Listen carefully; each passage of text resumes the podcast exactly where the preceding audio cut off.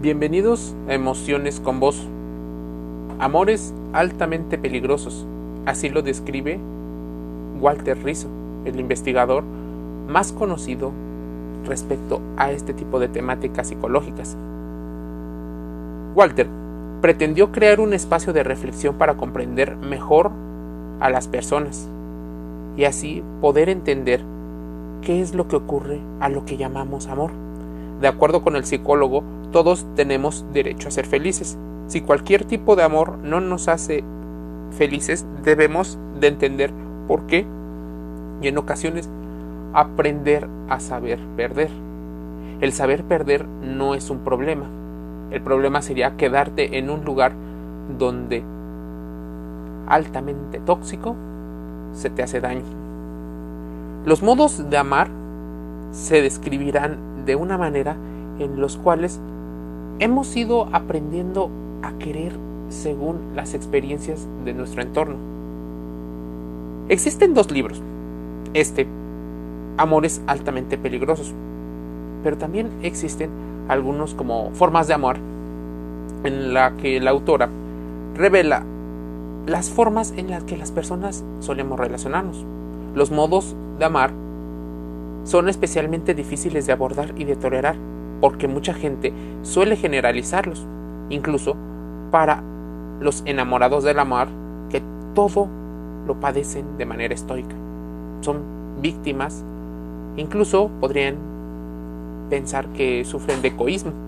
Es cierto que todos tenemos determinadas, eh, podríamos llamarlo locuras personales, que nadie es perfecto, claro, nadie es perfecto, pero las formas en, en las que nos relacionamos van mucho más allá de una simple e inofensiva frase o presencia. No se trata de meras eh, especulaciones o ser quisquilloso.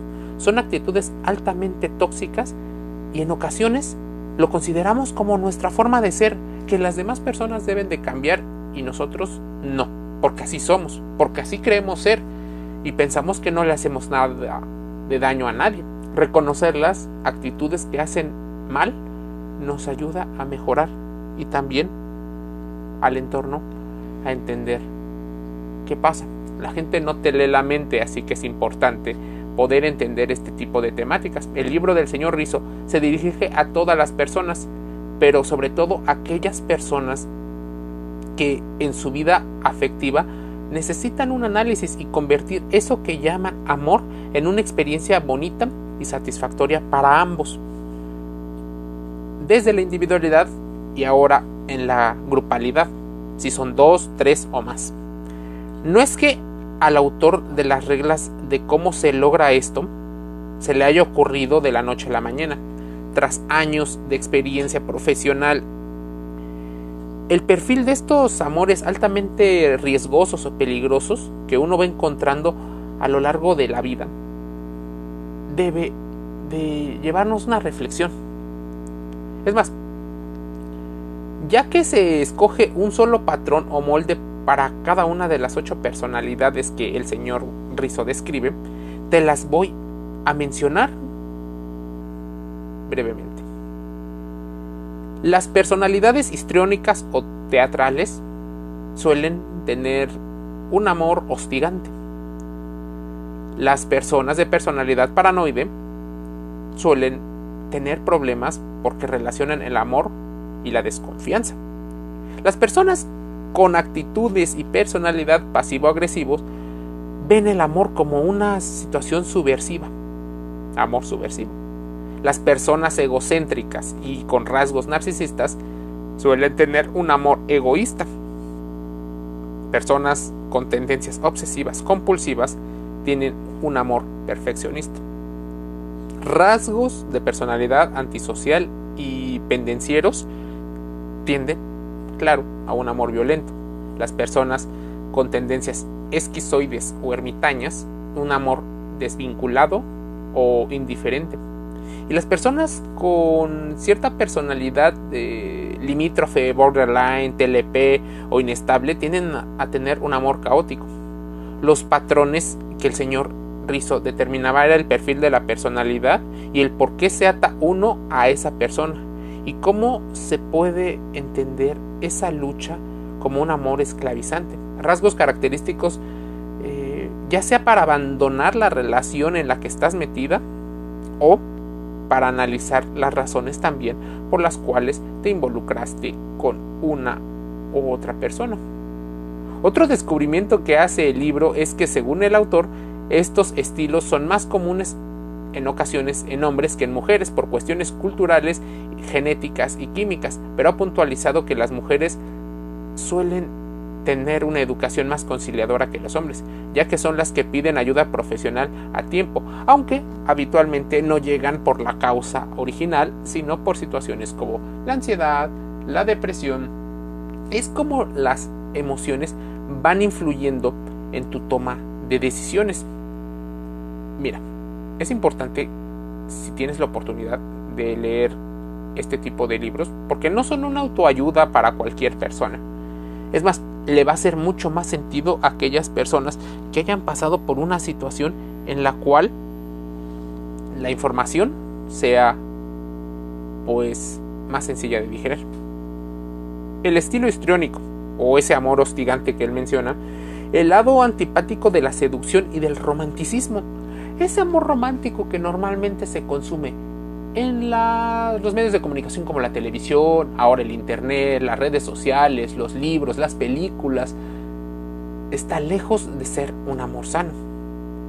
Es más, las personas histriónicas suelen querer llamar demasiado la atención. La vida debería de girar en torno alrededor de una persona. El amor podría ser un puro sentimiento. Nunca ser suficiente lo cual exprimiría tal vez a otra persona. Y no estoy hablando de victimismos. Podría haber un tema de factores de riesgo. El autoestima pobre tiene muchas caras.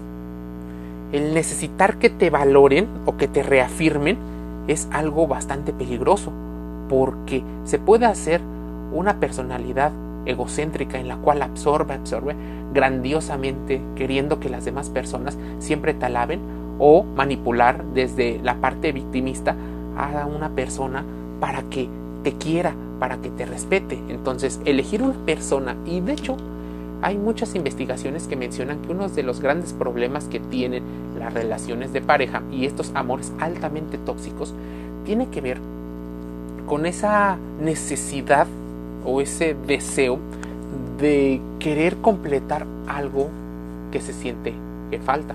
Una especie de vacío del alma, de problemas a veces hasta de la formación de la personalidad y de la identidad. Claro, te estoy mencionando algunos términos, pero te invito a que contrastes todo lo aquí dicho. Las personas histriónicas suelen tener una situación en la cual se les dice que es un canto de sirena, una superficialidad y frivolidad. Necesitar una pareja light que no le complique la vida.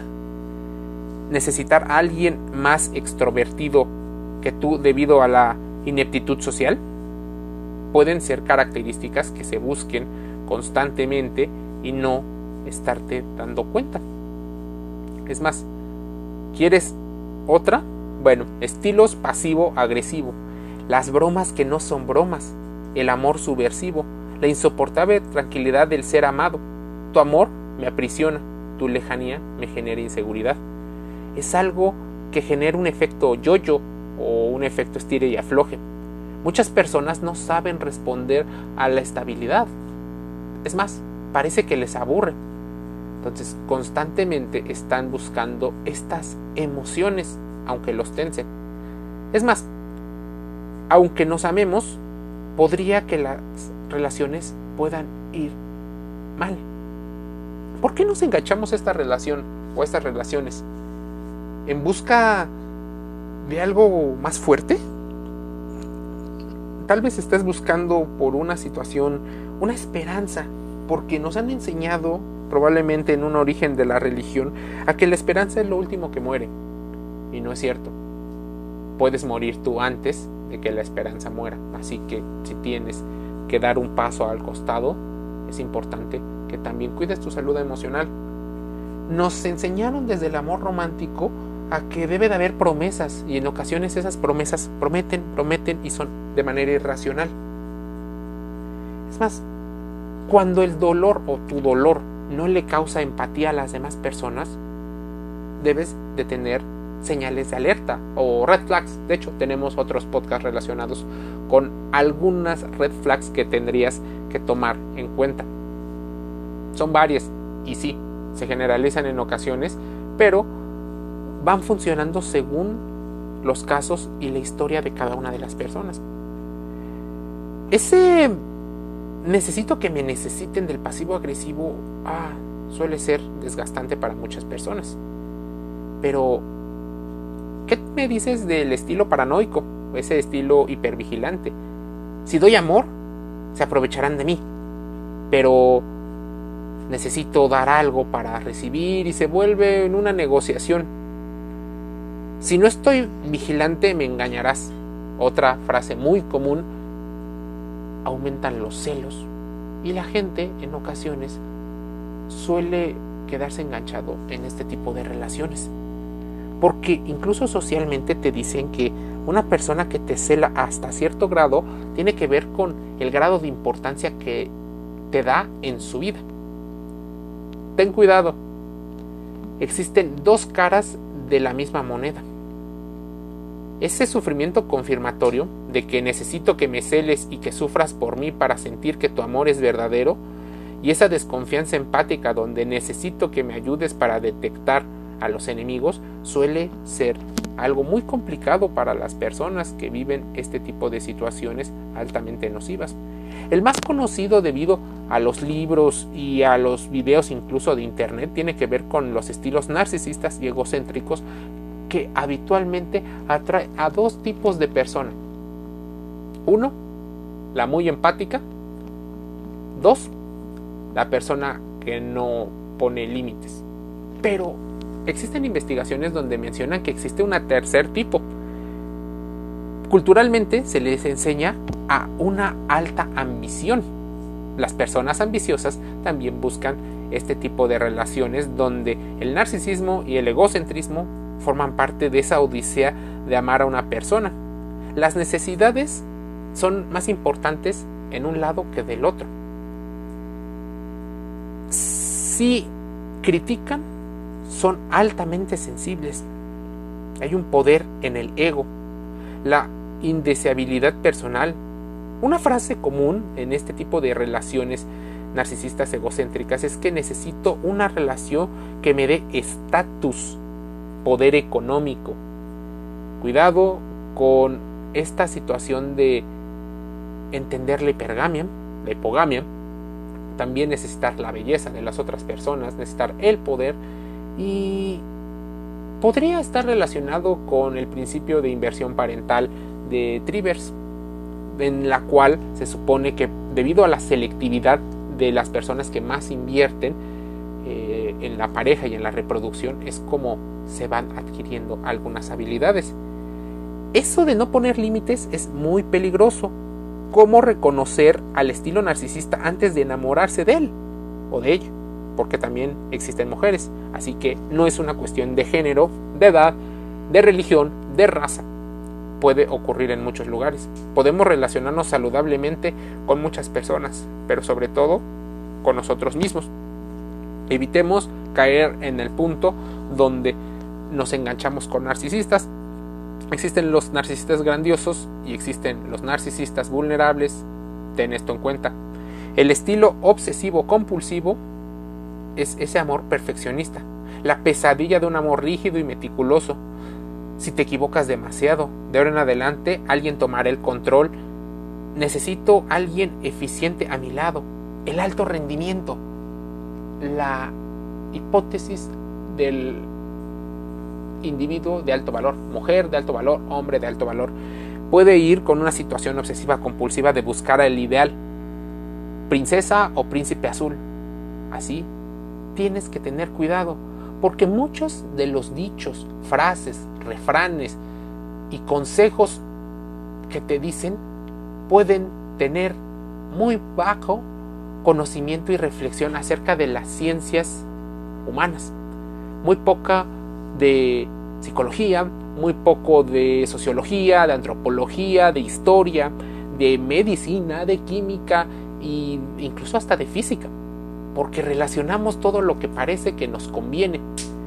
interpretamos información que nunca hemos reflexionado, solo nos hace sentido por cómo hemos entendido la vida. Así que, bienvenidos a Emociones con Vos, el podcast que te ayuda a la reflexión. El podcast de hoy se llama Amores altamente nocivos. Te invito a que investigues todos los términos aquí dichos. Ahora, si quieres escuchar más de los podcasts, tenemos más contenido y estamos con contenido gratis en Spotify, Apple Podcast, Google Podcast, Anchor FM. Solo nos búscanos emociones con voz. Voz con Z. Ahora, te envío un saludo.